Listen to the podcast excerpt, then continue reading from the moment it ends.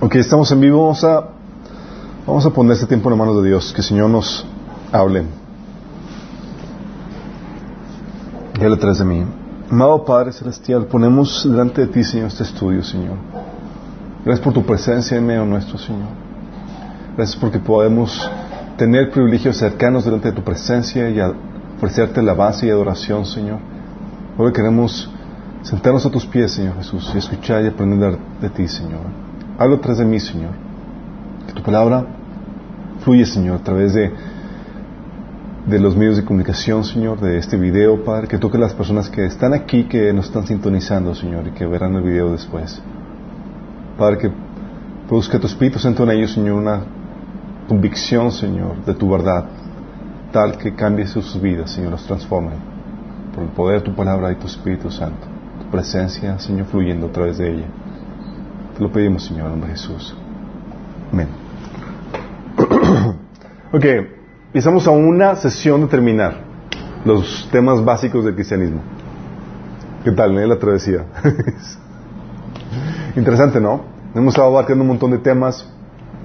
¿Qué tema les, ha, les estaba llamando más la atención? ¿El dinero? No, los dones. Los dones, ¿es en serio? El primero. ¿Qué, qué fue? La Biblia. La Biblia, ah, es cierto, la Biblia. ¿Qué tema les ha llamado la atención más, chicos? Yona, de los que has estado aquí.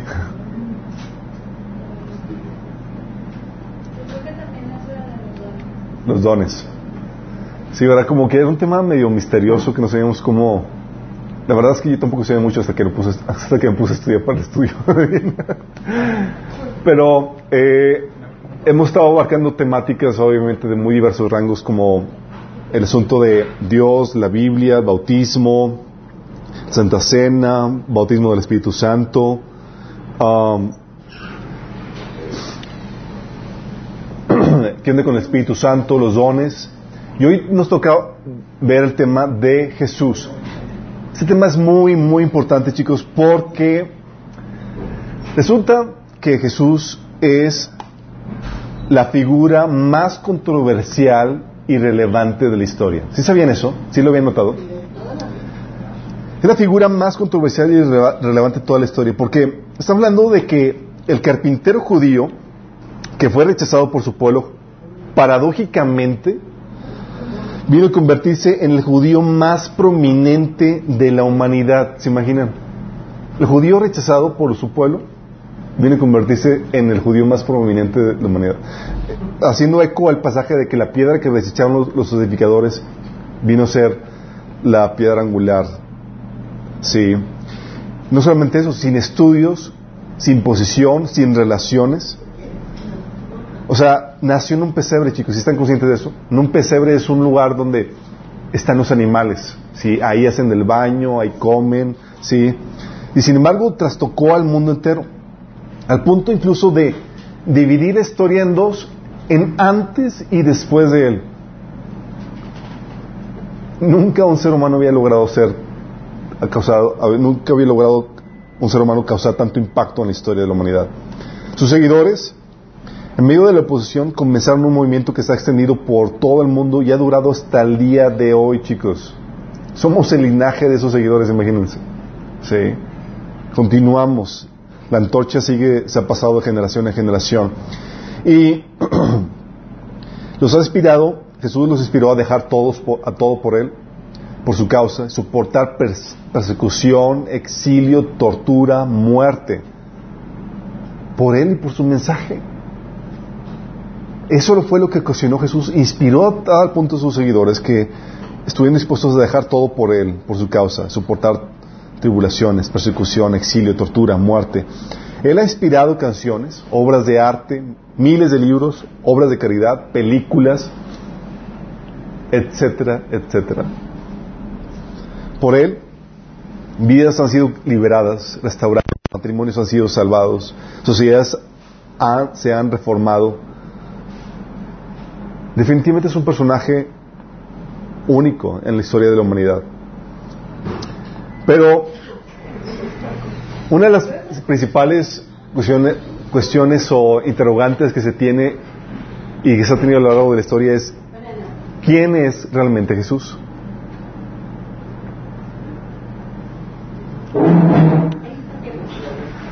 Y esto es lo que vamos a tratar de contestar en la sesión de hoy. ¿Quién es Jesús? Esta pregunta de quién es Jesús, Jesús la, formuló en Mateo 16, del 13 al 14, cuando dice, Jesús preguntó a sus discípulos, ¿quién dice la gente que es el Hijo del Hombre? Le respondieron, unos dicen que Juan el Bautista, otros Elías y otros que Jeremías, aún de los profetas. Nada más imagínate, estamos hablando de que aún en el mismo tiempo donde Jesús estaba aquí caminando en la tierra, había controversia en cuanto a quién era Él. Obviamente, conforme pasan los años, no es esperarse que la controversia eh, continuara, ¿sí? ¿Por qué? Porque cada nuevo grupo religioso que surge le- se apropia del de la persona de Jesús y se la apropia para su propia agenda, ¿sí? O sea, es, se ha convertido en el... Así, ¿se han visto los famosos que utilizan para vender ropa, carros y demás? Bueno, se ha convertido en el famoso para vender religión. Sí. Es- Tienes que tener la figura de Jesús para apropiarte de ella para, y, ponerla dentro de tu repertorio para poderla para pro- po- poder vender, ¿sí? Los testigos de Jehová, por ejemplo. Los testigos de Jehová para ellos Jesús no es más que el arcángel Gabriel encarnado, ¿sí sabían? Sí, está para esta risa. Es como que, ¿cómo rayos llegaron a esa conclusión? O sea, no hay forma en que leyendo tú la Biblia por ti mismo llegues a esa conclusión. Alguien te tiene que indoctrinar para, porque no hay forma en que puedas llegar a eso. Para los mormones, para los mormones, Jesús es el hermano de Satanás y uno de los tantos hijos que Dios el Padre tuvo con una de sus mujeres. Sí, les causa... Eso son cosas que los testigos de Jehová, digo, los mormones, no toman así de buenas a primeras. Pero si yo creo en Jesús, sí, yo creo en Jesús. ¿Crees que es el Hijo de Dios? Yo también. Sí, nada más no te van a decir todo lo demás. Sí. Para los de la nueva era, la fe Bahá'í, Jesús es un ser iluminado, un maestro más como los de las otras religiones, que vino a enseñar el camino del amor. Suena todo así tranquilo, sin nada de controversia, sí. Para los musulmanes, También los de la nueva era dicen que fue un alien. ¿Qué fue un qué? Un alien. ¿Un alien? Ah, sí, hay, hay versiones de la nueva que dicen que fue un alienígena, exactamente. Eh, para los musulmanes es un simple profeta, sin embargo inferior a Mahoma, imagínense.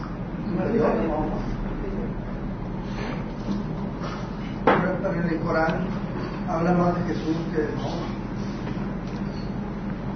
No, no recuerdo ese, ese punto, pero para los judíos, para los judíos fue un falso Mesías. Ah, y para los cristianos, para los cristianos es el Hijo de Dios. Lo que sea que eso signifique, porque ahorita hoy en día muy pocos saben qué onda con eso. Si hace decir el Hijo de Dios, pues sí, todos somos hijos de Dios. Entonces muy pocos saben qué onda con esa, esa, esa frase, sí. Eh, cuando Dios le preguntó, cuando Jesús le preguntó a, a- a sus discípulos quién creía la gente que él era, luego le preguntó a sus discípulos, bueno, ¿y ustedes qué, quién dicen que yo soy? Pedro le dijo, tú eres el Mesías, el Hijo del Dios viviente. Y sobre esta verdad, dijo, sobre esta roca edificaré mi iglesia. O sea, la identidad de Jesús es la base sobre la cual se edifica la verdadera iglesia de Jesús. ¿Sí? ¿Por qué es tan importante su identidad? ¿Alguien tiene una idea? Sí, Porque, si, porque si, no es, si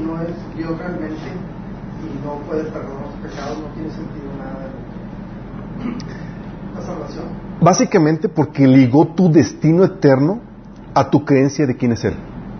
Así de fuerte. O sea, lo que tú decidas creer en Él va a determinar tu destino eterno.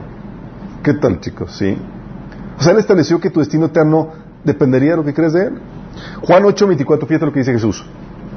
Jesús diciendo a los, judíos que, a su audiencia, decía, por eso dije que morirán en sus pecados, porque a menos que crean que yo soy quien afirmo ser, morirán en sus pecados. fuerte, ¿no? Qué fuertes palabras. Juan 3, 18 dice, el que cree en Él no es condenado, pero el que no cree ya ha sido condenado porque no ha creído en el nombre del unigénito Hijo de Dios. O sea, condenación por no creer en Él. Sí. Juan 6, del 28 al 29, Jesús dijo, le preguntaron los judíos, ¿qué debemos hacer para poner en práctica las obras de Dios? Respondió Jesús, esta es la obra de Dios. Y todos ahí apuntando. Ah, pues vas a dar mandamiento de que creáis en el que Él ha enviado. Nada más eso. Así de fuerte. Creer es todo lo que tengo que hacer. Sí, creer. Juan 3.18 dice que el que cree en Él no es condenado. Vamos, ya, ese versículo ya lo leí. Juan 5 del 39 el cuenta dice, ustedes estudian las escrituras a fondo porque piensan que ellas les dan vida eterna. Pero las escrituras me señalan a mí. Sin embargo, ustedes se niegan a venir a mí para recibir esa vida eterna.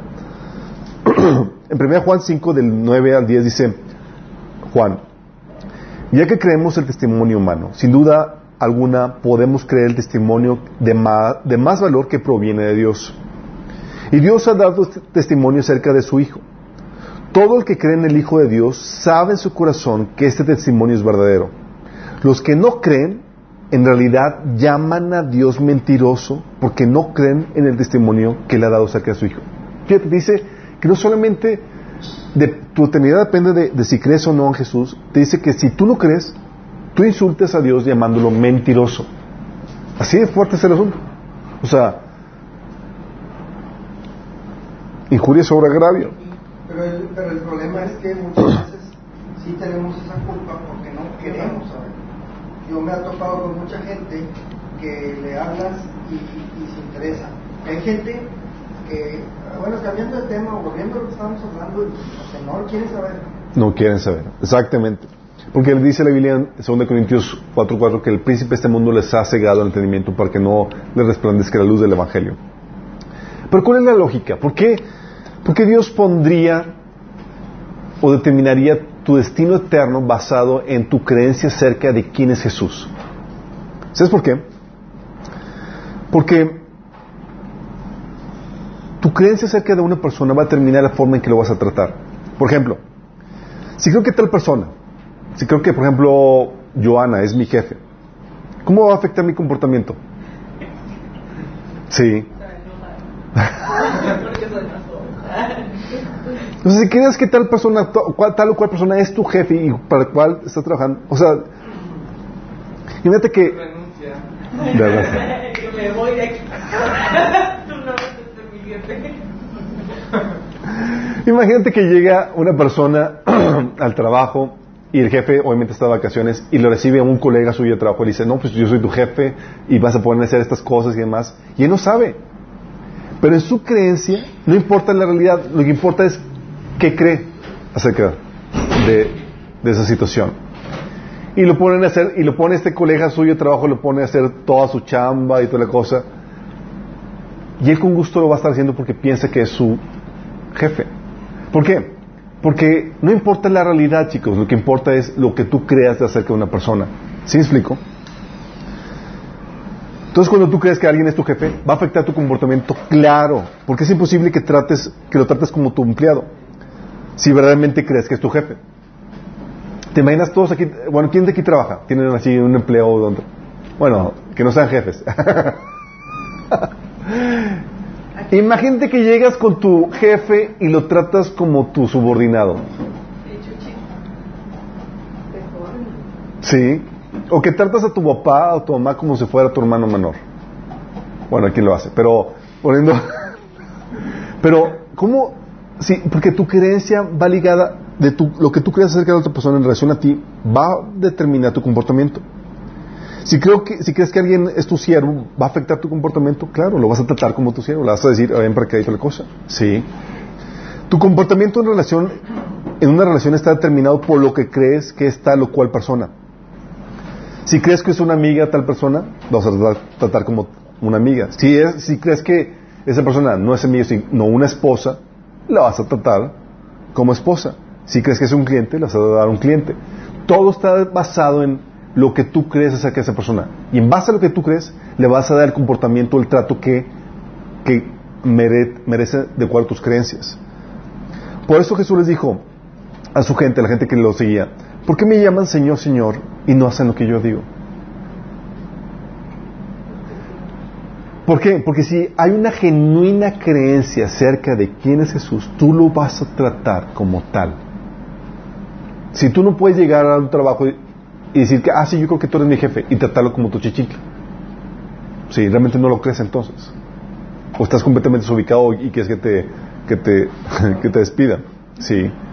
Pero esa es la lógica, por eso, de, de, tu creencia acerca de una persona depende todo lo demás y por eso Dios pone tu salvación, tu destino eterno, basado en la creencia acerca de quién es Jesús. Y es llega aquí y le pregunta, ¿quién es este Jesús? Puesto que nuestro comportamiento hacia Él y nuestro destino eterno depende de lo que creamos de Él, vamos a tener que armar rompecabezas para descifrar este enigma, ¿quién es Jesús? Si es un maestro, si concluimos que es un maestro, lo usaremos para aprender. A final de cuentas es un maestro. Si es un profeta, lo usaremos para atender sus palabras de amonestación. Al final de cuentas sería un profeta. Si es un falso Mesías, lo ignoraremos. Si es el Señor, sin embargo, si es nuestro Redentor, le deberemos nuestras vidas y nuestra obediencia. ¿Sí? ¿Qué utilizaremos para llegar a nuestras conclusiones? Aquí es donde quiero que entiendas esto. De nada sirve acudir a personas o entidades que no lo conocieron de primera mano. De nada, chicos. Si le preguntas, por ejemplo, a Mahoma, ¿saben? Mahoma que vivió seis siglos después de Jesús. Seis siglos. Estamos hablando de más de 500 años, chicos. Y le preguntas, oye, ¿conociste a Jesús en persona? Te va a decir, no. ¿Lo tocaste? No. ¿Escuchaste directamente sus enseñanzas? No.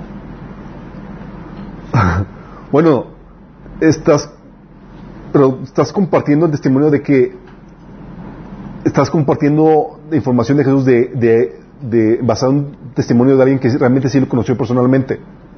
No. ¿Qué te puede decir una persona así como Mahoma?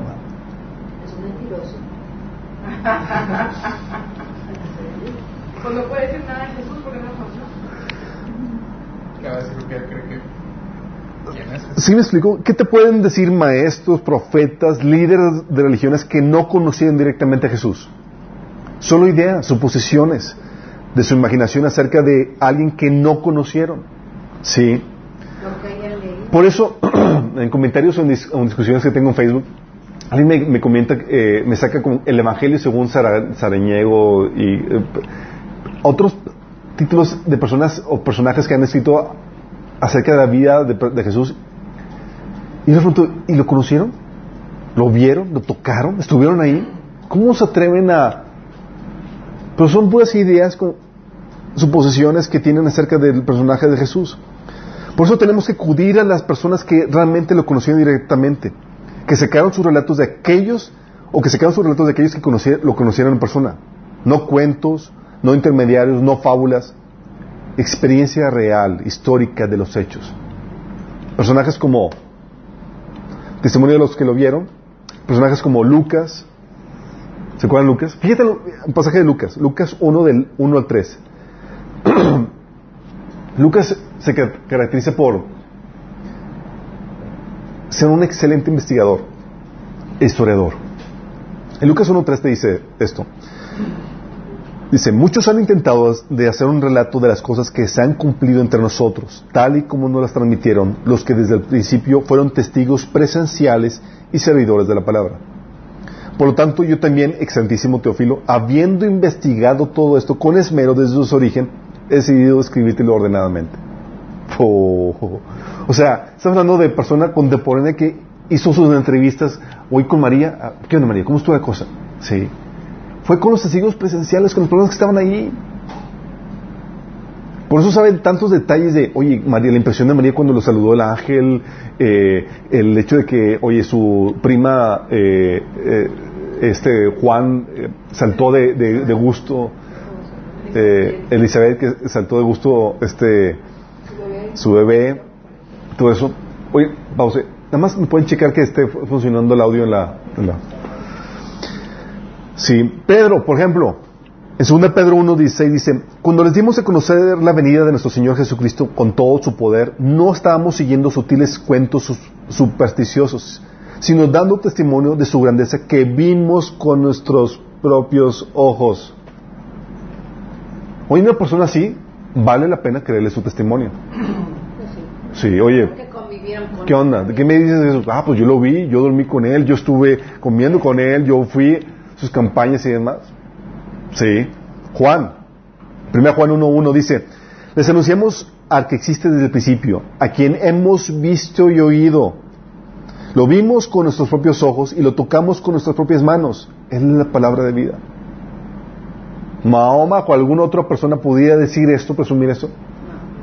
Pero ahí va la gente, así como vamos a escuchar a otra persona que no le conoció, para que ver qué me dice. Sí.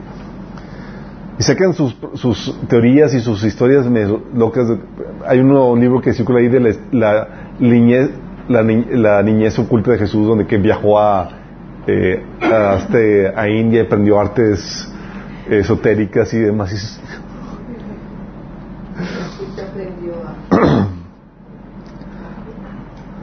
Sí, está, está fuerte. Pablo, por ejemplo, 1 Corintios 15, del 3 al 8 dice, porque antes, ante todo les transmití a ustedes lo que yo mismo recibí, que Cristo murió por nuestros pecados según las Escrituras, que fue sepultado y que resucitó al tercer día según las Escrituras, y que pareció a Cefas, y luego a los doce. Después se pareció a más de 500 hermanos a la vez, los cuales la mayoría vive todavía, algunos y, y algunos han muerto. Luego se apareció a Jacob, más tarde a todos los apóstoles, y por último, como un nacido fuera de tiempos, se me apareció también a mí. O sea, gente que realmente estuvo con él y que hubo testigos presenciales. ¿Sí? Y esos testigos testificaban en medio de la oposición cosas de Jesús que sucedieron en sus días y eran conocidos por todos, chicos. Eso es muy complejo. Porque si fuera una mentira, o sea, es fácil crear una mentira de algo que sucedió años atrás cuando tú, nadie en tu audiencia estuvo ahí presente. Pero crear una mentira donde tu audiencia estuvo en el contexto, en el lugar, presencialmente, eso, ¿cómo difundes una mentira así? Cualquiera te dice, "Eh, no es cierto, yo estuve ahí, ¿qué pasó? Sí, es complejo. En Hechos 2.22 dice, por ejemplo, uno de los apóstoles dice, pueblo de Israel, escuchen esto. Jesús de Nazaret fue un hombre acreditado por Dios ante ustedes con milagros, señales y prodigios, los cuales Dios realizó entre ustedes por medio de él, como bien lo saben. ¿A qué estaba apelando? Estaba apelando un conocimiento en común porque era algo sabido por todos ellos. Sí. Hechos 3 del 13 al 17 dice, ustedes lo entregaron y lo rechazaron ante Pilato. O sea, los apóstoles acusando a los líderes judíos. Dice, ustedes lo entregaron y lo rechazaron ante Pilato, aunque, aunque este había decidido soltarlo. Rechazaron al santo y al justo. Pidieron que se indultara a un asesino. Mataron al autor de vida. Pero Dios lo levantó de entre los muertos y por eso somos, nos- nosotros somos sus testigos. Ahora bien, hermanos, sé que ustedes y sus dirigentes actuaron así por ignorancia. O sea, ¿cómo, cómo no solamente compartes de esta historia, sino que acusas a tus oyentes de lo que sucedió? Si no fuera cierto, no podrías hacer eso. Así de, de, a- de osado era la palabra de deprecación al inicio. Sí. Si hubiera sido mentira, no hubiera, podido, no hubiera tenido posibilidad alguna de poder prevalecer ante eso. Pero al contrario, tan verdadera que podían acusar a, sus oyentes de estas declaraciones. Hechos 4.10, por ejemplo, dice, sepan pues todos ustedes y todo el pueblo de Israel que este hombre está aquí delante de ustedes, sano gracias al nombre de Jesucristo de Nazaret, crucificado por ustedes, pero citado por Dios. ¿Acusarías a, a tu audiencia de eso? En Hechos 26, del 24 al 32, fíjate lo que dice Pablo. Pablo estaba en su defensa con el con eh, ante Festo. Y Festo lo interrumpió y dijo, ¿estás loco, Pablo? Le gritó. El mucho estudio te ha hecho perder la cabeza. No estoy loco, excelentísimo Festo, contestó Pablo. Lo que digo es cierto y sensato. El rey está familiarizado con estas cosas y por eso hablé con él con tanto atrevimiento. Estoy convencido de que nada de esto ignora porque no sucedió en un rincón. Rey Agripa, ¿cree usted en los profetas? A mí me consta que sí. Un poco más y me convences a hacerme cristiano, le dijo Gripa. Fíjate. Sea por poco, por mucho, le replicó Pablo, le pido a Dios que no solo usted, sino también todos los que me están escuchando hoy lleguen a ser como yo, aunque sin estas cadenas. Fíjate el atrevimiento. O sea, decía que esto no se dio en un rincón, chicos. Esto, o sea, por eso era, era tan osado esto. Porque sabían que era real y podían acusar y podían hablar ante el rey. Chicos, esto no se dio en un rincón. Ustedes saben que esto sucedió. sí. Por eso sabemos, chicos, que Jesús efectivamente fue un personaje histórico. Sí. Tenemos el testimonio de los autores del Nuevo Testamento que avalan esto. Y son testimonios fehacientes de, de que estuvieron ahí presentes y que divulgaron un mensaje que era de, hechos contemporáneos que sucedieron en su tiempo. Sí. Fueron testimonios de personajes, eh, de un personaje histórico. Eh, Lucas, por ejemplo, es un libro que, el libro de Lucas y el de Hechos, que es el autor de Lucas, tiene tantas referencias históricas y arqueológicas que William Ramsey, aunque escéptico al principio, como arqueólogo, observó la meticulosa exactitud de los detalles en el relato. Y gradualmente su actitud hacia el libro de Hechos comenzó a cambiar. Fue forzado a concluir que Lucas fue un historiador de primera clase y declarar que este autor debería ser puesto con los más grandes historiadores. Así de fuerte es la solidez de tu fe, chicos. Sí. Porque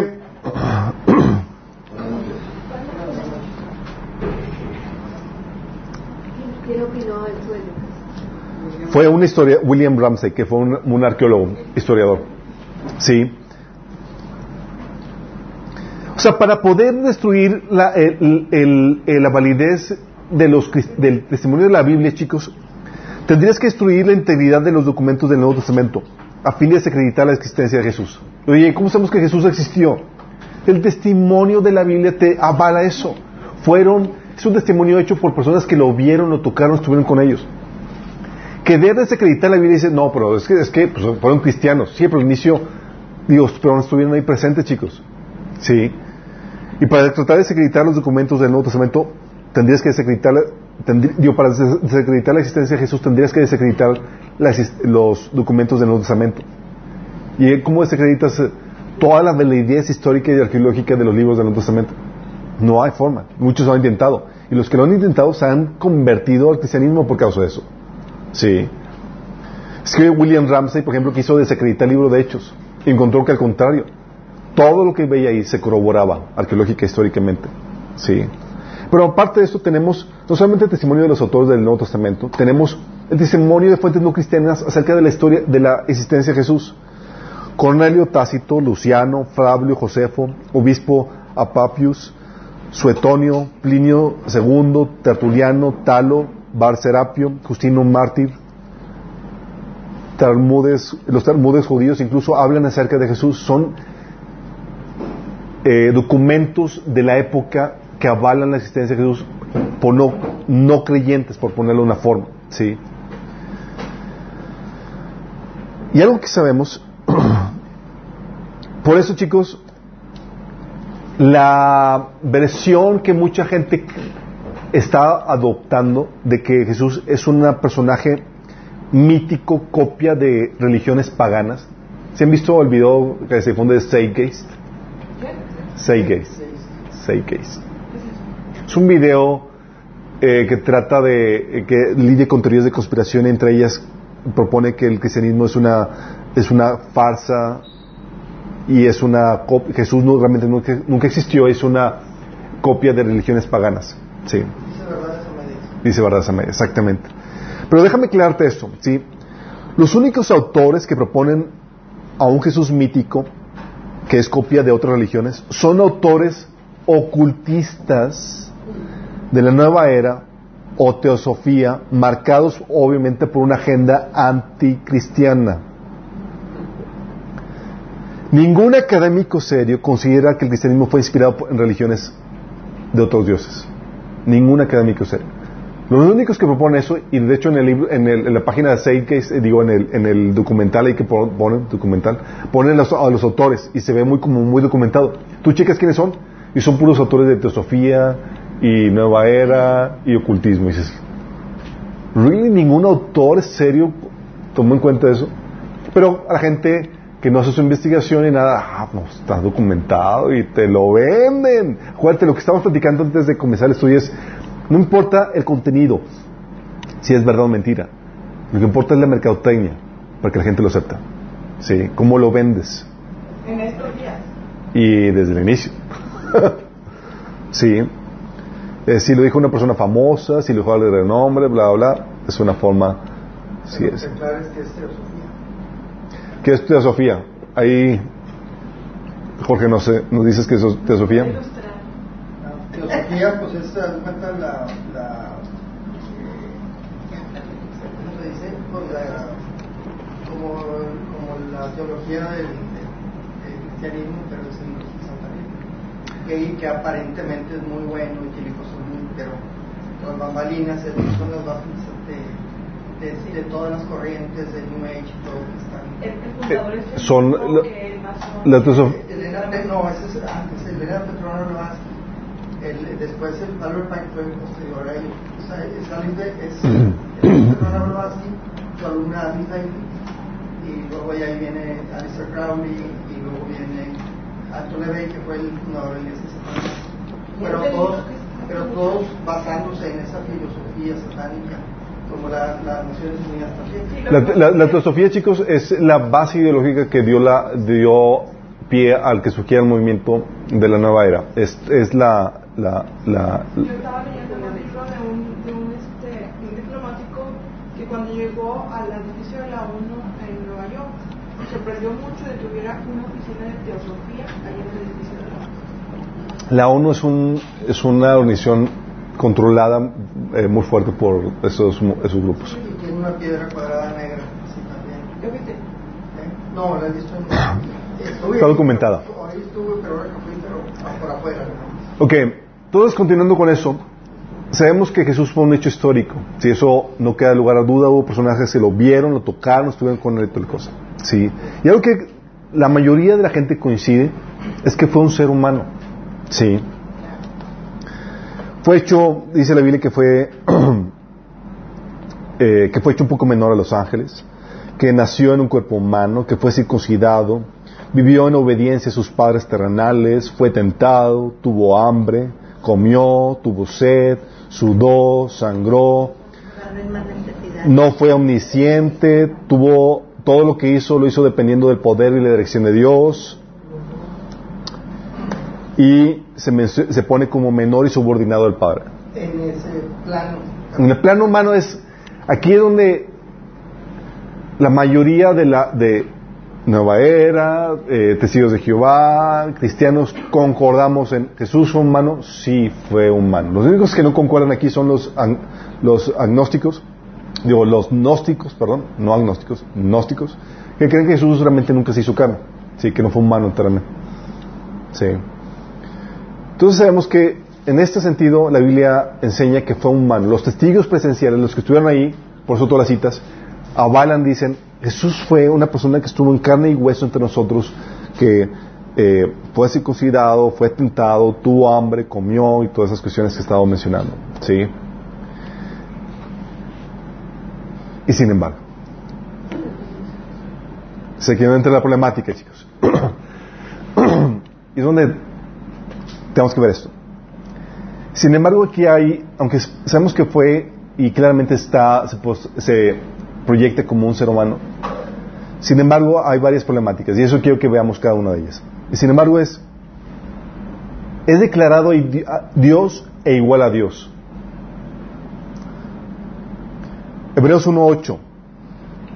El autor de Hebreos dice, eh, hablando, citando a Dios, dice más, del Hijo dice, tu trono, Dios, por, el siglo de los siglos, cetro de equidad es el cetro de tu reino. Hablando de Jesús. Dios diciéndole a Jesús, tu, trono, Dios, por los siglos de los siglos. Este, o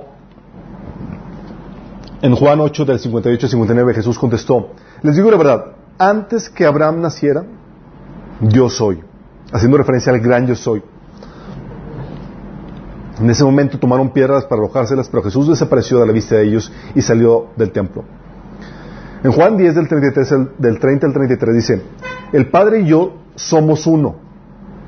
Qué fuerte, porque es una forma, esa palabra de somos uno es una forma neutra, una esencia, que se refiere a una esencia, a una naturaleza. Y los judíos captaron la blasfemia, por poner, y una vez más los judíos tomaron piedras para arrojárselas, pero Jesús les dijo, yo les he mostrado muchas obras irreprochables que proceden del Padre, ¿por cuál de ellas me quieren apedrear?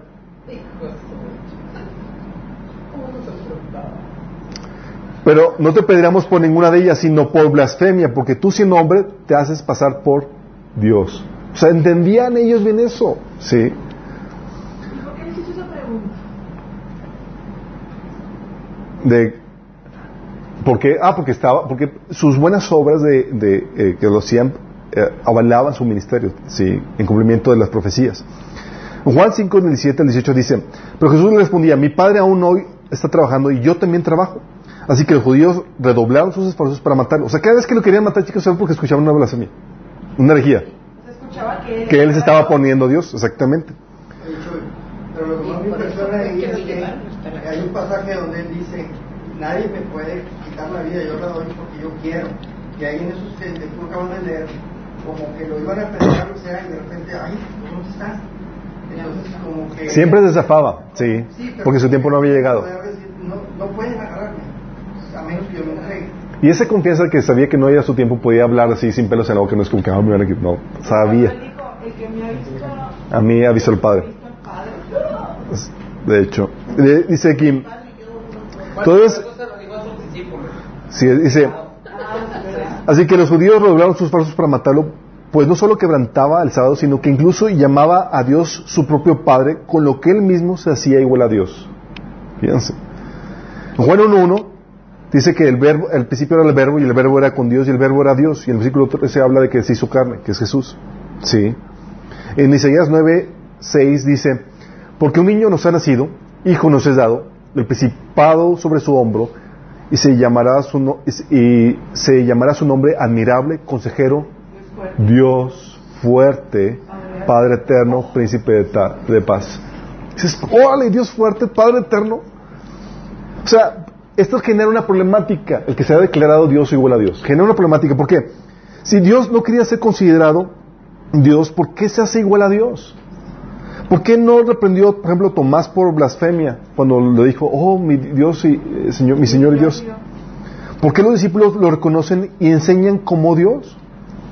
Se dejó adorar aparte. Vamos por partes. porque aún no lo es, porque aún las escrituras eh, lo- eh, en las escrituras Dios mismo lo reconoce como Dios. Sí, tu trono, oh Dios, hablando de Jesús. Dios, quien dijo que no hay otro fuera de él, en Isaías 45:5, reconociendo a otro ser como Dios. ¿Quién es este tal Jesús? Verás. Primera problemática, sí. Segunda problemática, la que decías, Charlie. La gente se postró y él aceptó que lo hicieran. Mateo 2.11. Y en la entrada de casa vieron al niño, hablando de los reyes magos. y al entrar a la casa, vieron al niño con su madre María y postrándose lo adoraron, hablando de los reyes magos. Y abriendo sus tesoros, le ofrecieron presentes oro, incienso, mirra. Dice, postrándose, lo adoraron. Y cuando aún era bebé. Sí. Mateo 8.2 dice, y aquí vino un leproso y se postró ante él diciendo, Señor, si quieres puedes limpiarme.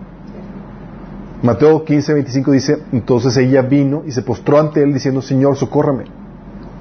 Mateo 20.20 dice, entonces le acercó la madre de los hijos de Zebedeo con sus hijos, postrándose ante él y pidiendo algo. Y Jesús no era como que, ¡Ey, levántate! Sí. Filipenses 2, del 9 al 11 dice, por eso Dios lo exaltó hasta lo sumo y le otorgó un nombre que está sobre todo nombre para que ante el nombre de Jesús se doble toda rodilla. Tú dices, ah, es que fue un caso esporádico. No, mi chavos, aquí está bien está enseñándote que va a ser un caso tal, va a ser una situación tal en donde toda rodilla se va a postrar ante Él. Es decir, tienes rodilla, la vas a doblar. ¿Sí? Así de fuerte es esto. Dice, toda rodilla, para que en el nombre de Jesús se doble toda rodilla en el cielo y en la tierra y debajo de la tierra, y toda lengua confiese que Jesucristo es el Señor para la gloria de Dios Padre. ¿Sí te das cuenta de la problemática de esto? Si postrarse, fíjense bien esto, si postrarse ante alguien es el acto, es el acto, es el mayor acto de adoración y veneración dado a Dios. En Éxodo 25, por ejemplo, te prohíben, Isaí- Éxodo 25, Isaías 45, 23, Primera Reyes 18, 19, te prohíben postrarte ante cualquier otro Dios. Al punto de ser rechazado por los verdaderos siervos de Dios, hombres o ángeles, chicos. En Hechos 10, del 25 al 26, tú tienes a Pedro, cuando Cornelio se postró ante él, Cornelio dijo, hey, levántate, yo soy un consiervo tuyo. O en Apocalipsis 19, 10 o Apocalipsis 22, 8. Oye, Juan, el apóstol Juan postrándose ante los ángeles y el ángel dijo, eh, eh, eh, no te postres ante mí. Entonces, era un, el postrarse era algo rechazado por los verdaderos siervos de Dios, hombres o ángeles. Y sin embargo, era codiciado y recibido por Satanás. Como menciona en Mateo 4, del 8 al 9. ¿Se acuerdan de la tentación? ¿Qué dijo, qué dijo el, el enemigo? Todo se te voy a dar, ¿sí qué? Sí, postrado. Si eso es así, si es rechazado por los verdaderos siervos de Dios, si es algo dado solamente a Dios, es rechazado por los siervos de Dios, ángeles o hombres, y es codiciado por Satanás, ¿por qué aceptó que, eh, Jesús que la gente se postrara ante él? ¿Por qué Dios ordena que todas rodillas se postren ante Jesús? ¿Se contradice Dios? ¿Quiere Dios que nos postremos ante un ángel, un ser creado, y no ante Él? ¿Aceptarías que alguien se postre ante Pablo, por ejemplo? ¿O Pedro? ¿O María? Para pedirles, por ejemplo, un favor especial. ¿Es correcto que nos postremos ante otro Dios que no sea el verdadero Dios?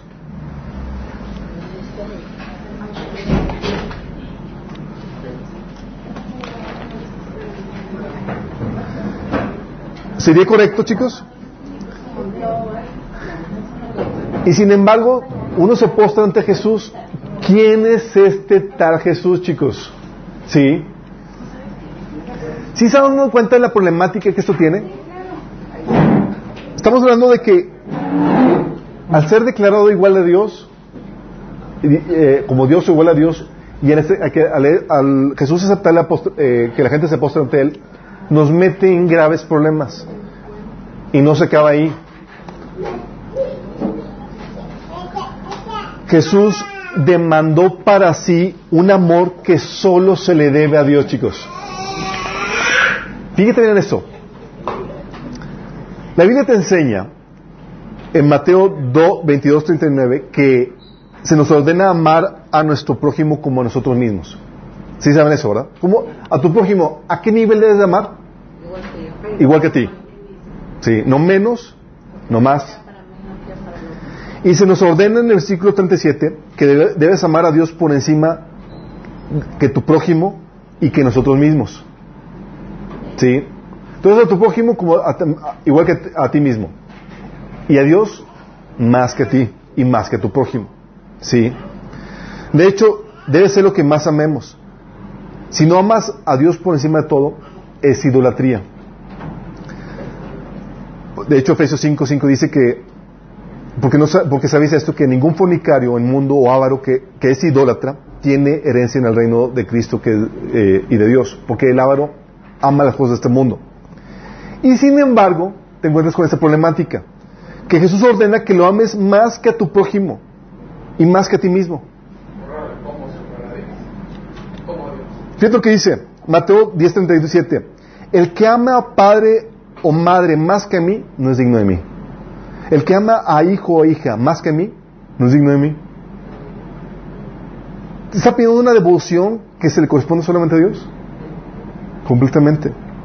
Lucas 14:26 dice, si alguno viene a mí y no sacrifica el amor de su padre o su madre o su esposa o sus hijos o sus hermanos o sus hermanas, aún su propia vida, no puede ser mi discípulo.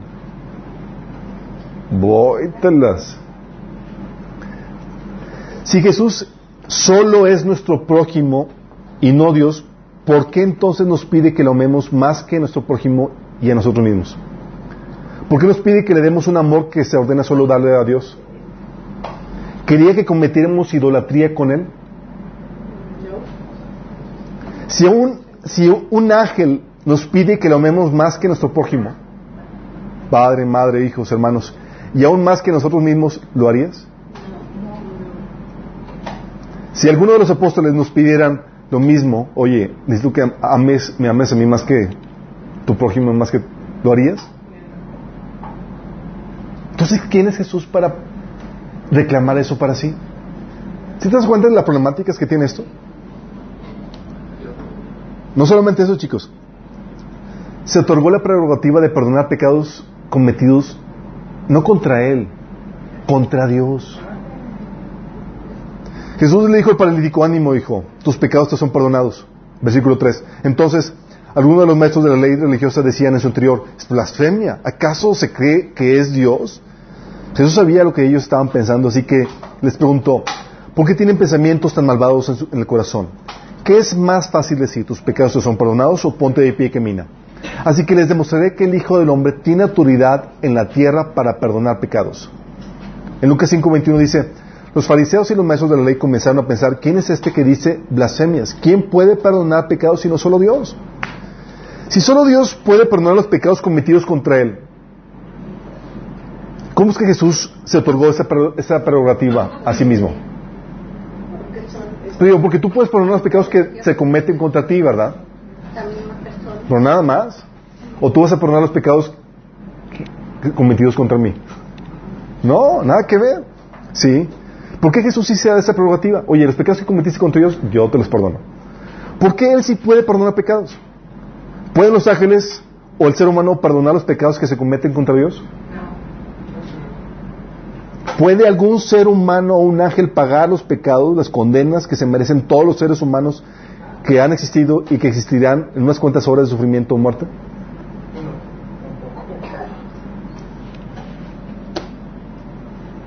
¿Siguen viendo la problemática de las descripciones que te pintan en el Nuevo Testamento los autores de, las personas que vieron acerca de Jesús?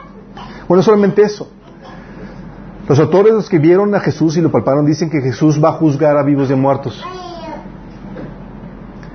Dice Jesús en, en, en Juan 5:22, además el Padre no juzga a nadie, sino que le ha dado al Hijo la autoridad absoluta para juzgar a fin de que todos honren al Hijo, así como honran al Padre. El que no honra al Hijo, ciertamente tampoco honra al Padre que lo envió. Les digo la verdad, todos los que escuchen mi mensaje y creen en Dios, quien me envió, tienen vida eterna y nunca serán condenados por sus pecados, pues ya han pasado de la muerte a la vida. Y les aseguro que se acerca el tiempo, dice, de hecho ya ha llegado, cuando los muertos oirán mi voz, la voz del Hijo de Dios, y los que escuchen vivirán. El Padre tiene vida en sí mismo y le ha entregado al Hijo esa misma, ese mismo poder de dar vida y le ha dado autoridad para juzgar a todos, porque es el Hijo de, del Hombre. ¿Estás consciente? Está diciendo, chicos, yo voy a juzgar a todos.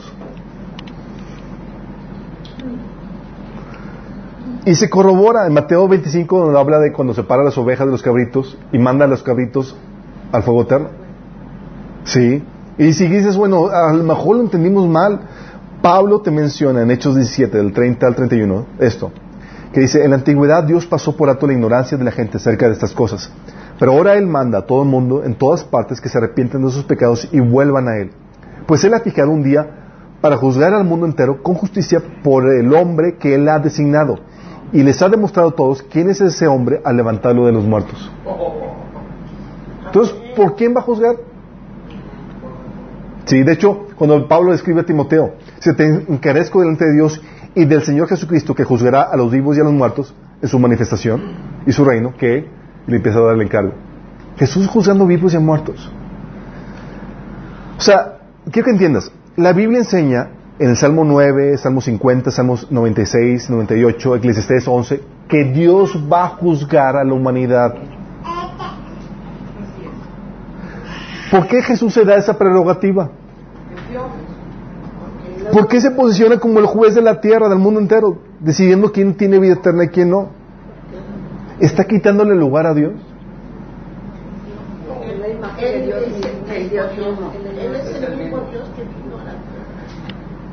Si, si- si se dan cuenta, estamos viendo nada más las características o descripciones que menciona la Biblia sin todavía saber, porque no, no todavía estoy diciendo, aquí dice que Jesús es Dios, nada más estoy diciendo cómo lo describen. Y las descripciones son problemáticas, chicos. Sí. Recibió honra y adoración. Otra problemática, chicos. No solamente se postró, se postró ante él, recibió honra y adoración. Juan 9, del 35 al 39 dice, oyó Jesús que le habían expulsado y hallándole al ciego, ¿se acuerdan del ciego que, que Jesús sanó? Y le preguntaron los fariseos, "¿Quién- ¿cómo te sanó? Y le están pregunta y pregunta y dijeron, hasta que, sí, hasta que lo expulsaron. Y Jesús, le- habiendo, eh, lo oyó, le dijo, ¿crees tú en el Hijo de Dios? Respondió, él dijo, ¿quién es Señor para que crea en él? Le dijo, pues le has visto, y el que hable contigo, él es. Creo, Señor, y le adoró. Y Jesús no dijo, no hagas eso. Es bien así. Mateo 14:33. Entonces los que estaban en la barca vieron y adoraron, diciendo, verdaderamente eh, eres el Hijo de Dios. Los discípulos. Mateo 2:11. Los, los reyes magos, al entrar a la casa, vieron al niño con su madre y postrándose, la adoraron. Sí. En la resurrección, Mateo 28, 17. Cuando vieron a Jesús, lo adoraron, pero ellos, pero algunos de ellos dudaban. Sí, en la resurrección. Juan 5, Cuando le botó la... Juan 5, 23 24. Jesús dice, para que todos honren al Hijo como que, como honran al Padre. ¿Tú le darías una honra, la misma honra que le das a Dios a otro, algún otro ser? Oye, déjame honrarte a ti como honro a Dios. ¿Qué te tienes? Sí. ¿Estás mal? Y Jesús decía, para que honren al Hijo como honran al Padre. El que no honra al Hijo no honra al Padre que lo envió. De cierto digo que el que oye mis palabras, sí, imagínate.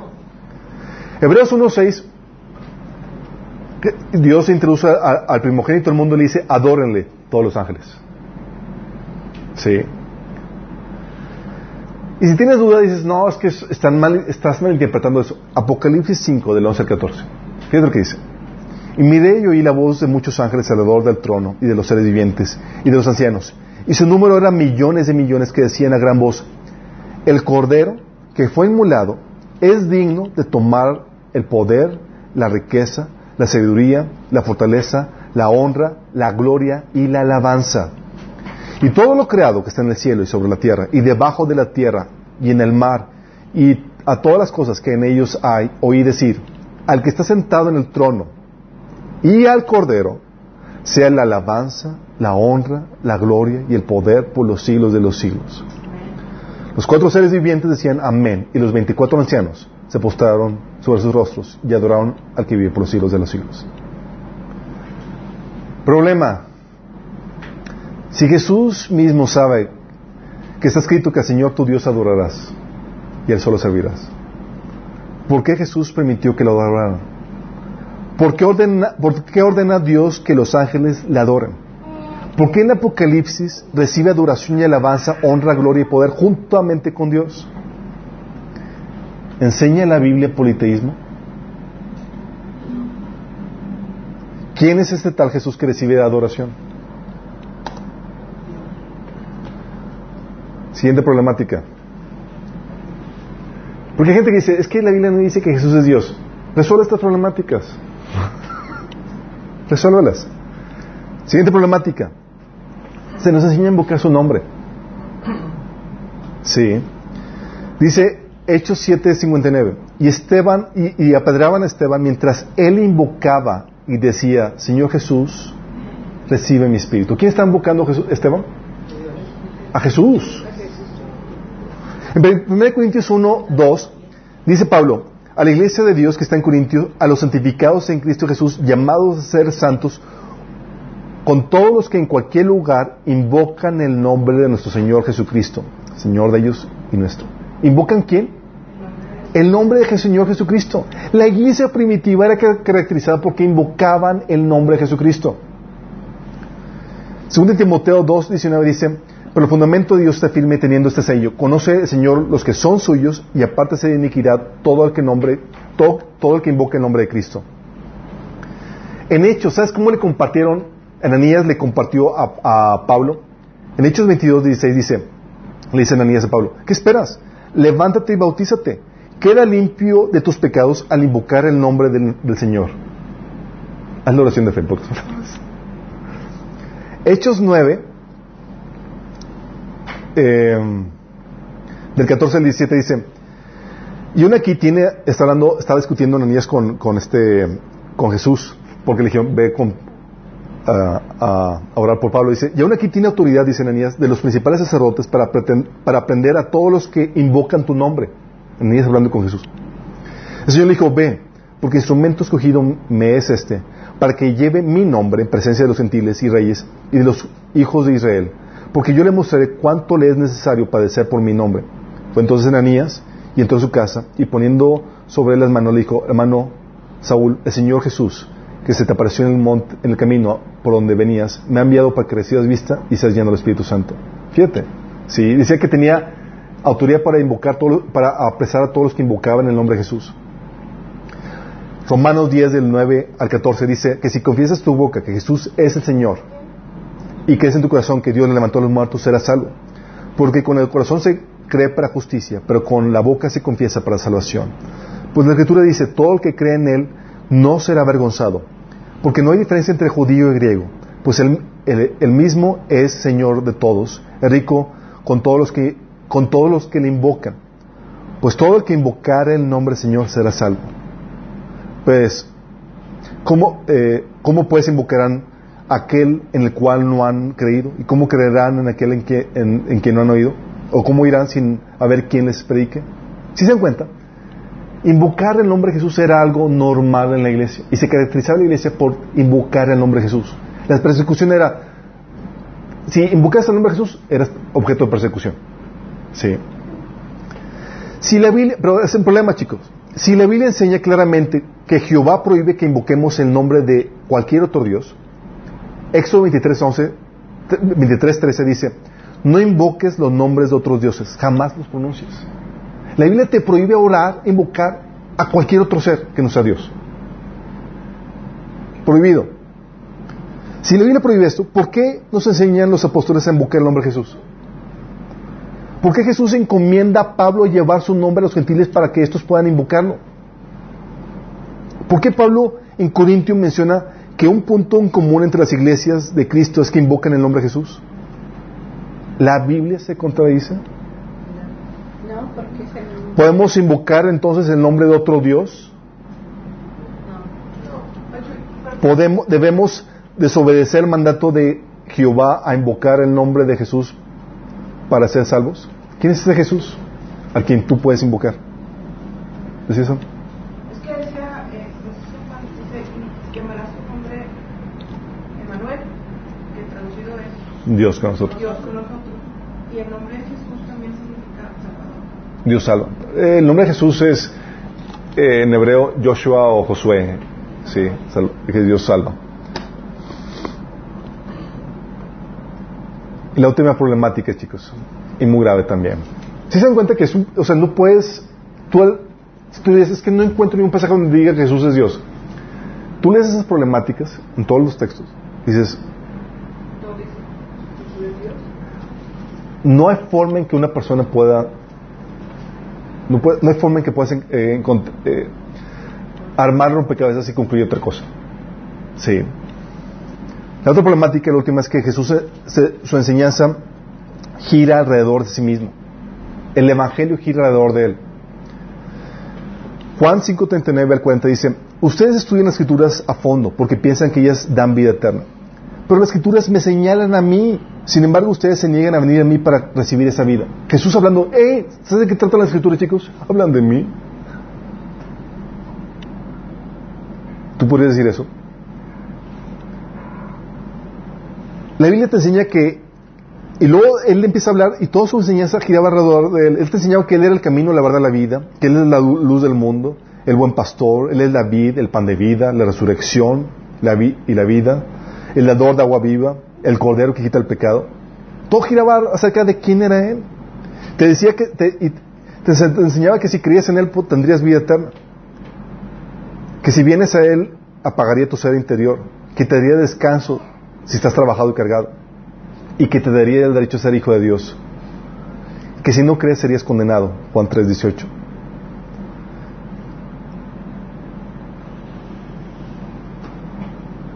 Y la obra que, te, venía a enseñar que tenían que hacer los seres humanos, en Juan, en, en Juan 6, del 28 29, era, le preguntaron, ¿qué obras tenemos que hacer? Y decían, creer en mí. Es todo. Sí. A tal punto que la bala decía, si yo fuera levantado de la tierra, a todos se traeré a mí mismo. No decía a Dios, a mí. Sí. Juan 8:13 dice, a tal punto era, tan fuerte era su prédica de mí, y siempre era de, era de sí, y, y todo giraba alrededor de él. Imagínate, tú escuchas y dices, ¿este es un megalómano o tiene problemas de, de ego? Sí, autoestimas graves. Y a tal punto, fíjate, que los, que los fariseos y los escuchantes decían en Juan 8:13, los fariseos respondieron, tú haces declaraciones acerca de ti mismo. Un testimonio así no es válido. O sea, tan fuerte era como que nada más predicas de ti, de ti mismo, mi chavo. Sí. Y no solamente hecho, eso. En Hechos 1.8 Jesús dijo, recibirán poder cuando venga el Espíritu, cuando el Espíritu descienda sobre ustedes, y serán mis testigos y hablarán a la gente cerca de mí a todas partes. A tal punto que Pablo, en 2 Corintios 4.5 dice, como ven, no andamos predicando cerca de nosotros mismos, predicamos que Jesucristo es el Señor y nosotros siervos de ustedes por causa de Jesús. ¿Qué predicaban? Ellos no predicaban acerca de ellos, predicaban acerca de Jesús, que es el Señor. Y lo mismo lo reitera en 1 Corintios 1, versículo 2 y 23. Esto genera un gran problema porque, porque su enseñanza gira alrededor de sí mismo. Y en un pasaje decía, Jesús decía, no decía Jesús, eh, ah, eh, escucharon que dijeron los antiguos, y Jesús no decía, así dice el Señor, decía, yo digo, esto debe ser así. Y lo reitera un montón de veces. Sí. Y Jesús decía, ustedes han oído que se dijo sus antepasados, pero yo les digo. Lo dice en el versículo, en Mateo 5, versículo 21, 22, 28, 38, 34, 39, 44. Por si acaso tenías una duda. ¿Quién dijo eso? Yo lo digo. Los profetas decían, así dice Jehová. Jesús decía, yo lo digo. Sí. Entonces, ¿por qué? Porque su enseñanza giraba alrededor de sí mismo y no de Dios el Padre. ¿Por qué no decía, así dice el Señor? Sino, yo digo. ¿Por qué no decía, crean en Dios, sino, crean en mí? ¿Por qué no, por qué era, por qué Él era el centro de su mensaje y no Dios? ¿Tenemos que predicar a Dios o a Jesús? ¿Le robará Jesús a Dios el lugar principal en el mensaje del Evangelio? ¿Cómo reconcilias esto? Si tú después de ver estas problemáticas, tú piensas que Jesús es un ser humano normal, un maestro normal, un profeta normal, no has entendido, no has leído nada ni has entendido nada del Nuevo Testamento. Porque si tú quieres ver testimonio, tienes estas problemáticas. Y hay gente que aún viendo esa problemática diciendo Jesús no es Dios. Tú ves esto y la única conclusión a la que llegas es, es Dios. ¿Sí? Pero ¿cómo reconcilias, chicos, la discrepancia entre su humanidad y su deidad? Claramente está establecida su humanidad. Y tú ves todas las características y dices, es Dios. ¿Sí? Esta humanidad y deidad se reconcilian en Filipenses 2, del 6 al 8, cuando dice, aunque era Dios, no consideró al ser igual a Dios que fuera algo a lo cual aferrarse. En cambio, se despojó a sí mismo de sus atributos divinos, adoptó la humilde posición de un esclavo y nació como un ser humano. Y cuando apareció en forma de hombre, se humilló a sí mismo en obediencia a Dios y murió en una cruz como morirían los criminales. ¿Qué te está enseñando? Te está enseñando que es igual a Dios, pero se despojó de sus atributos, mas no de su esencia, para tomar forma de siervo hecho semejante a los hombres. Jesús es lo que la Biblia me enseña en, en Romanos 5, 14 y 1 Corintios 15, 45, es el segundo Adán. Y vivió como un hombre durante toda su vida terrenal hasta su crucifixión. En su resurrección volvió a recibir la gloria que tenía antes de la creación del mundo, como enseña Juan 17.5 y Mateo 28.18 y Apocalipsis 1.8. Es aquí donde encuentras que es Dios mismo encarnado. Y es aquí donde lo que hemos tocado al inicio de la, serie de, de estas temáticas es Dios es uno, pero es uno en unidad. Es decir, la existencia de varias personas que son Dios se reconcilia con la Trinidad, chicos. Sí. Concluyendo que Dios es uno, no es una persona, sino una unidad que existe en tres personas. De lo contrario, estaríamos diciendo que la Biblia enseña que el, politeísmo. Sí. Que podemos reconocer a otro ser como Dios, ante el cual podemos postrarnos, adorar y dar una honra igual a la del Padre. Pero eso sería paganismo.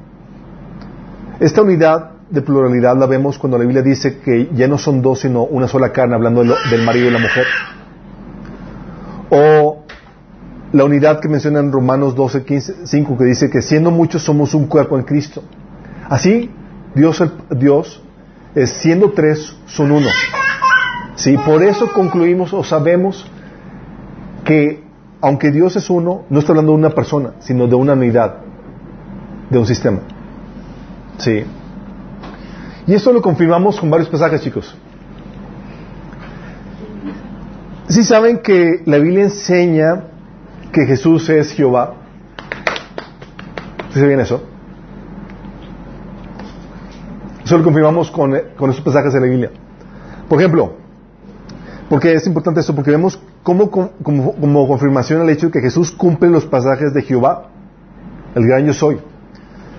Jehová dice la Biblia que formó los cielos y la tierra, Salmo 102, 25. Y sin embargo, tenemos que en Hebreos 1.10, Juan 1.3, Colosenses 1 del 16 al 17, nos enseñan, nos aclaran que es Jesús el que formó los cielos y la tierra. Sí. ¿Cómo ves eso?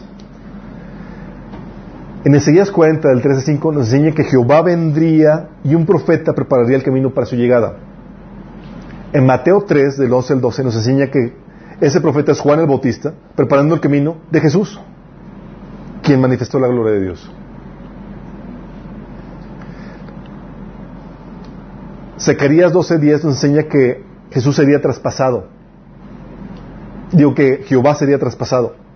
Y en Juan 19 del 36 al 37 nos- y Apocalipsis 1:7 nos enseña que Jesús es a quien se aplica ese pasaje que fue traspasado. Las manos, sí, y los pies. Isaías cuenta 10 nos enseña que Jehová viene con su recompensa. Y Apocalipsis 22, 12 nos enseña que es Jesús quien viene con la recompensa.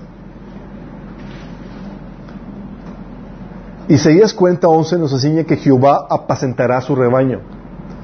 Y Apocalipsis 7, 17 nos dice que es el cordero que está en medio de los tronos quien pastoreará su rebaño. Sí. La Biblia nos enseña en Zacarías 14, 9 que Jehová será el rey en la tierra. Y Apocalipsis 11, 15 declara que es Jesús el rey, a quien se le dan los reinos de este mundo para que gobierne sobre la tierra. En Isaías 46 y Isaías 48, 12 nos enseña que Jehová es el primero y el postrero. Bueno, en Apocalipsis 1, 8, versículo 11, Apocalipsis 2, 8, Apocalipsis 22 del 1 al 12 nos enseña que Jesús es el primero y el postrero. En Deuteronomio 10, 17 nos enseña que Jehová es el Señor de señores. Apocalipsis 17, 14 nos enseña que Jesús es el Señor de señores. Isaías 43, 11 e Isaías 45, 21 nos enseña que no hay otro Salvador fuera de Jehová. Y Hechos 4, 12 nos enseña que Jesús es el único en quien encontramos salvación. ¿Cómo explican toda esa problemática, chicos? Joel 2.32 nos enseña que hay que invocar el nombre de Jehová para ser salvo. Y Romanos 10.13, Hechos 22.16, 1 Corintios 1.2, 2 Timoteo 2.19 nos enseña que tenemos que invocar el nombre de Jesús para ser salvos. ¿Sí ven la problemática? La grave problemática. Jesús nos enseña que él va, que Jehová, digo, la Biblia nos enseña que Jehová será el juez de toda la tierra. Salmo 9 del 7 del 8. Y Juan 5.22, Hechos 17.31, Romanos 2.16, nos muestra que es Jesús el juez de toda la tierra. Isaías 45.23 nos dice que toda rodilla se doblará ante Jehová. Y Filipenses 2, del 10 al 11, nos enseña que es ante Jesús que toda rodilla se doblará. Salmo 24 del 8 al 10 nos enseña que Jehová es el Rey de Gloria. Y 1 Corintios 2, 8 nos enseña que Jesús es el Señor de Gloria. Oseas 13, 14 nos enseña que Jehová redimirá de la muerte. 1 Corintios 10 del 20 al 22 y Juan 5, 25 nos enseña que Jesús es quien redime de la muerte, dando vida a los muertos. Deuteronomio 32 del 13 al 4 nos enseña que Jehová es la roca. Bueno, 1 de Corintios 10, 4 y 1 de Pedro 2 del, del 4 al 8 nos afirma que Jesús es la roca. Génesis 17.1 nos dice que Jehová es el Todopoderoso. Bueno, Apocalipsis 1.8 nos dice que el Todopoderoso es el alfa y el omega, el principio y el fin. Es el que, el que es, el que era y el que ha de venir. Y Jesús es el alfa y el omega, el principio, el fin y el último. Sí. Si te das cuenta, tú ves el Antiguo Testamento dices, oye, los pasajes de, que se hablan acerca de Jehová están hablando de Jesús. Entonces, ¿qué quiere decir eso? ¿Que somos testigos de Jehová? somos, sabemos quién es el verdadero Jehová y adoramos a Jesús como Yahvé, Jehová. Sí. Por eso, no solamente lo vemos en los pasajes, sino Jesús mismo decía, chicos, en Juan 8 del 57 al 59, Jesús decía, eh, platicando en la discusión que tenían con los fariseos, la gente le dijo, ni siquiera tienes 50 años, ¿cómo puedes decir que has visto a Abraham? Fíjate, Jesús le decía que había visto a Abraham. Jesús les contestó, les digo la verdad, aún antes de que Abraham naciera, yo soy. No dijo yo era, no dijo yo fui, yo soy. Y si tienes una duda de que ah, estás malinterpretando, los fariseos siempre entran en acción cuando sabemos que hay una herejía detectada. Los fariseos agarran las piedras para, listos para apedrearlo. ¿Sí? Pero se refiere ahí al gran yo soy. Al gran yo soy, por eso, por eso, exactamente, porque por eso lo, lo querían apedrear, sí. Dice, en ese momento tomaron piedras para arrojárselas, pero Jesús desapareció de la vista de ellos y salió del templo. Sí.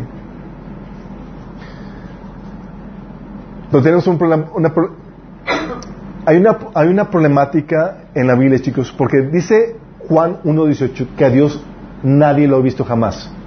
¿Sí saben eso, verdad? Sí, sí. Pero sabes que tienes una, una problemática porque en el Antiguo Testamento la gente sí vio a Dios. ¿Sí sabían? ¿En el Nuevo? En el Antiguo Testamento. En el Antiguo. Pues. Moisés lo vio cara a cara. Y Abraham, Abraham, Isaac, Jacob, Moisés, Balaam, Agar, eh, los israelitas. A, a, Dios nadie lo ha visto jamás, sin embargo, fue visto en el Antiguo Testamento, chicos. El ángel de Jehová, esta figura que, cuando leen la Biblia, el ángel de Jehová actúa como Jehová mismo y recibe incluso adoración. Por ejemplo, ¿saben quién, se apareció en la zarza ardiendo? Era el ángel de Jehová. Dice, el ángel de Jehová fue y descendió la zarza. Le dijo, quítate las sandalias, Moisés, porque el lugar es santo. Y, y se postró ante la zarza. A la esposa, a la mamá de Sansón. Y hablaba como Dios y daba órdenes como Dios. Este ángel de Jehová es una figura muy peculiar, chicos. Hablaba como Dios e incluso recibía adoración como Dios. Este ángel de Jehová se le apareció a Agar, a Abraham, a Jacob, a Moisés, a Balaam, a Josué. ¿Os acuerdan a Josué en, en, en, Josué 5? Que se le apareció el ángel de Jehová con la espada desenvainada y dije, Josué llega, ¿quién eres? ¿Es de los nuestros o de, de, los enemigos? Dijo, no, no, no. Aquí el que marca los partidos soy yo. De ninguno de ustedes. Sí. Sino como príncipe del ejército de Jehová he parecido. Y se quita las sandalias y se postra ante él. Lo adoro. Y Lo adora. ¿Saben con quién peleó Jacob? Con el ángel de Jehová. Se vio mi alma Jehová y mi alma quedó liberada. Sí. Gedeón, los, papás de Sansón. Sí. David, Elías, los sirios. Esta figura que se presentaba como el ángel de Jehová, que hablaba como Jehová y que recibía la adoración, ¿saben quién es? Jesús antes de ser encarnado. Por eso el ángel de Jehová, chicos, desaparece en el Nuevo Testamento. Sí. Todos los personajes, ángel de Jehová. Todo esto corrobora la deidad de Jesús, sí. Pero no solamente tienes esa problemática y dices, oye, tal vez estamos malinterpretando porque no tenemos los, no estamos en la iglesia primitiva, demás. No, también tenemos el testimonio de la iglesia primitiva, chicos. Los autores del Evangelio de Ma- Mateo, Marcos, Juan, Lucas, que ya vimos y citamos, hablan acerca de eso, lo corroboran. Juan, Pablo, autor de Hebreos, citan y ponen a Jesús como Dios. ¿Sí? Y eso es confirmado por la palabra Kyrios utilizada en la versión Septuaginta.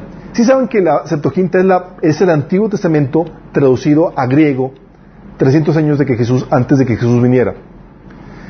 Ese, ese, ese, ese eh, el Antiguo Testamento es esa versión Septuaginta que se le conoce. Cada vez que ponían la palabra Jehová, la cambiaban y ponían la palabra Kyrios, que es Señor. Sí.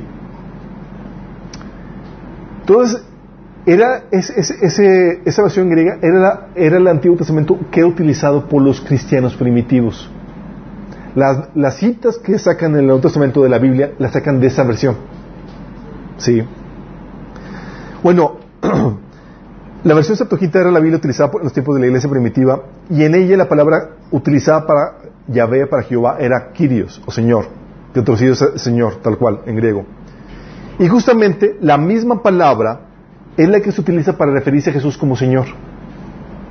Pasajes como dice que si confiesas con tu boca que Jesús es el Señor, es la misma palabra utilizada para referirse a Jehová en esa versión. Eso es el contexto de la iglesia primitiva, cuando decías que, tienes que reconocer a Jesús como Kyrios, era reconocer a Jesús como Jehová. Sí, si tú lo reconocías, decía Romanos 10 9:10, a Jesús como Kyrios, como, como el Señor, como Jehová, serías salvo. ¿Estás exagerando? No. Ya vimos el testimonio del Nuevo Testamento. También tienes testimonio de la iglesia primitiva, los padres, la segunda generación después de los apóstoles. Policarpio, que, vivió del, del 69 después de Cristo al 155, hace referencias a Jesús como Dios. Ignacio, ay, perdón, Policarpio. Ignacio también, del 50 al 117, hace referencias a Jesús como Dios. Justino Martín, del 100 al 165, en sus epístolas y cartas también hace referencias a Jesús como Dios. Irineo, de 130 al 122, también hace referencias a Jesús como Dios. Clemente de Alejandría, Tertuliano, Hipólito. Y hay un mosaico, chicos, en Israel, en la zona del Megido o Armagedón, que pertenece a una iglesia en casa datada en el año 230 después de Cristo, que tiene un mosaico con la inscripción que dice, el amante de Dios, Aquepto, ha ofrecido esta tabla a Jesús, a Dios Jesús el Cristo, como memorial. Es la de las referencias arqueológicas más antiguas en el que se refiere a Jesús como Dios. Es importante saber, chicos, porque hay la teoría de que, conspiratoria de que a Jesús no se le puso, fue un proceso eh, en el que su divinidad fue evolucionando en la mente de los cristianos primitivos, al punto de consolidarse en el, el- en el concilio de Nicea, Sí, en el año 300 y cacho. Pero antes era desconocido completamente eso. Nada que ver. Tú ves toda esta referencia y dices, oye, primero tienes que resolver esas problemáticas que te presenté. No, Jesús no es un... La conclusión que podemos llegar es que Jesús definitivamente es Dios encarnado, chicos. No hay otra forma en que puedas solucionar esas problemáticas. Y el testimonio que la Biblia da. Jesús realmente es el creador y el redentor del universo. No solo tu creador, déjame aclararte esto, es tu salvador. Es el que te rescata de la muerte y la destrucción eterna, al cual conduce tu pecado. Es el Señor de todo y de todos los que tienen autoridad sobre y de, y de todo porque tiene autoridad sobre todo, chicos, en el cielo y en la tierra. Y alguien a quien le debemos toda la lealtad y toda la sumisión. Es ante Él que toda rodilla se, eh, se doblará y confesará esta misma verdad. A Él le debemos la lealtad y el reconocimiento, chicos. Él gobernará sobre toda la tierra y no habrá cabida para los que lo rechazan como rey.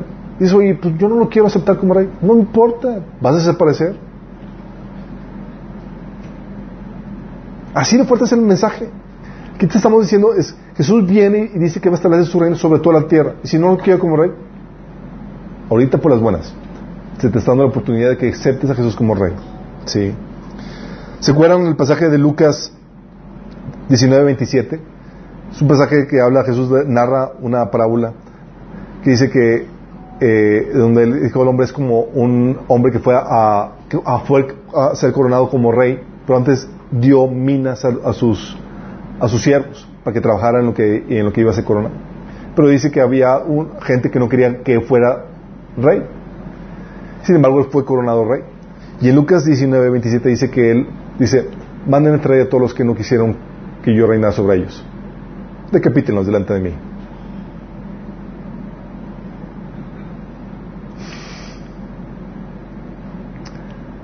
El mensaje que tenemos, que, trae este, decimos, Jesús es el Señor y estamos hablando que es el dueño de todo.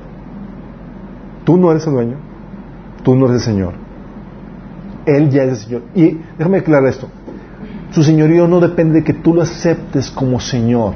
Él ya es Señor de tu vida y va a determinar tu destino. Es como que, es que, por favor, acepta a Jesús como tu Señor. No, mi chavo, Él ya es Señor. Entonces, ¿tú quieres rendir tu vida a Jesús y aceptarlo como tu Señor? Él ya es. Ahorita por las buenas se te está dando la amnistía. ¿Sabes qué es amnistía? Ahorita se puso de moda por AMLO. Se te, está permitiendo que tú lo reconozcas, o que se te está dando acceso a perdón. Cuando un gobierno dice, es que vamos a dar perdón a los, a los, a los que, a los infractores de la ley, se te está dando la oportunidad de, de recibir el perdón para que puedas entrar al reino, para que no seas eliminado de su reino. ¿Sí? Él va a gobernar sobre toda la tierra. Él va a juzgar a vivos y a muertos, chicos. ¿Sabes de quién? Incluidos Buda. Mahoma va a estar ahí. Pásenme Mahoma, por favor. ¿Sabes? Mahoma va a doblar sus rodillas y va a ser lanzado al lago de fuego. Krishna, cualquier otro líder que tú pienses, va a tener que comparecer ante Cristo. Imagínate así como que los líderes de otras religiones, como que, oh, oh my goodness, van a resucitar para ser- enjuiciados y es, es Jesús el que me va a enjuiciar. Es Jesús. Por eso cuando la gente dice, hay gente que me dice, es que, ¿sabes qué? El cristianismo no, no- como que no es para mí. Como que no es para ti. Cristo es el que te va a juzgar. En Él solamente hay salvación y vida eterna. No es como que no es para ti, no, es- no, como no me funciona el cristianismo. No es un maestro moral. Estás hablando de quién es Él. Sí. Y ante esta información, chicos, tú podrás tratar a Jesús como un mero hombre más. ¿Podrías? ¿Como un ángel? ¿Lo podrías tratar como un maestro? ¿O un medio profeta? ¿O un, tanto, ¿O un líder de tantas religiones? Claro que no. Él es la cabeza del cuerpo que es la iglesia y el que es el principio, el primogénito de entre todos los muertos, porque para que en todo tenga la preeminencia, dice Colosenses 1, 18. Por eso, en Romanos 10, 9 dice que si lo declaras abiertamente que Jesús es el Señor y crees en tu corazón que Dios lo levantó a los muertos, serás salvo. Tu destino, tu vida eterna depende de si tú reconoces la verdadera identidad de Jesús. Dices que no encuentro claramente que venga en la Biblia que Jesús es Dios. Resuelve las problemáticas que te presenté. Y entonces saca tus conclusiones. Arma el rompecabezas. No hay ninguna otra forma. Si tú dices Jesús es un mero hombre, ¿really? Que perdona los pecados cometidos contra Dios, que hace su, de, su, de su persona el mensaje central de todo, que te exige una devoción por encima de, de ti y de tu prójimo, un amor que solamente se le debe a Dios que acepta que se postren ante Él, no hay forma en que puedas conciliar eso. Sí, Dios sí te lo, así, te pone rompecabezas así como para niños de tres años. Es como el chiste del gallego, ¿no? Que, dice, oye, armé el rompecabezas en tiempo récord. ¿Cuánto te tardaste? No, en dos años. Porque decía de uno a tres años. ah, estamos hablando de te pone un rompecabezas sencillo, es para quedarme. Concluye, hijo. ¿Quién es? ¿Cuál es la verdadera identidad? Y dices que no, no, hay otra forma que puedas llegar a concluir más que que Jesús es Dios. Pero la problemática que viene es, si tú reconoces que Jesús es Dios, es, realmente vas a rendir tu vida a Él.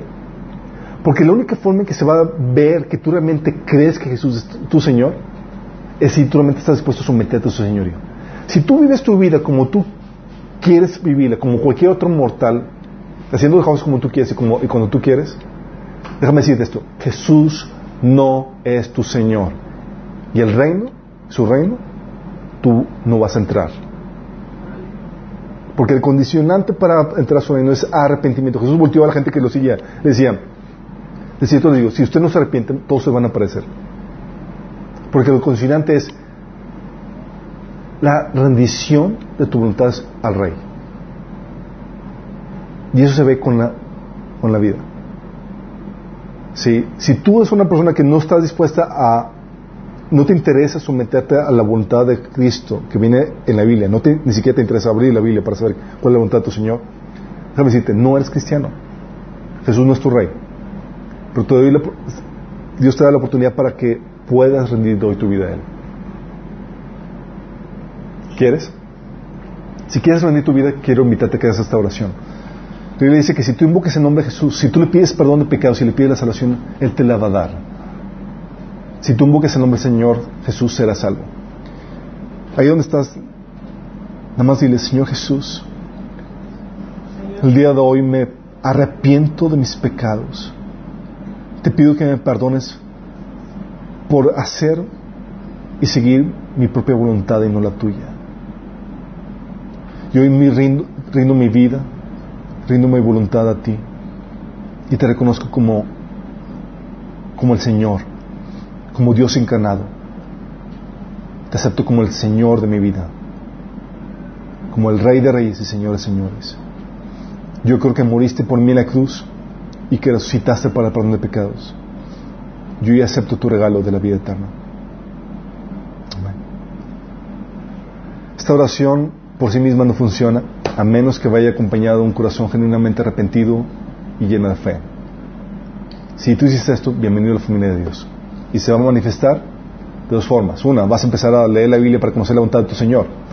Si no te interesa ni siquiera conocer la voluntad de tu Señor, no rendice tu vida. Y vas a empezar a congregarte. Sí, es uno de los mandamientos que Dios te da. A congregarte.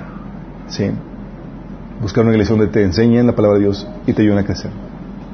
Entonces, con eso desciframos el enigma de quién es Jesús, chicos. Interesante, ¿no? ¿Tenemos una oración para despedirnos? Amado Señor, te damos gracias porque, Señor, tu palabra nos has dado herramientas tan claras para poder saber quién eres tú, Señor Jesús. Señor, queremos vivir una vida, Señor, que refleje genu- genuinamente que tú eres el Señor, que tú eres Dios en nuestras vidas, Señor. Te pedimos, Señor, que nos ayudes a vivir, Señor, vidas que den ese testimonio, Señor, y que ayuden y que inviten a otras personas, Señor, a vivir vidas entregadas a ti, Señor. Ayúdanos, Señor, en nombre de Jesús. Amén. Muy interesante.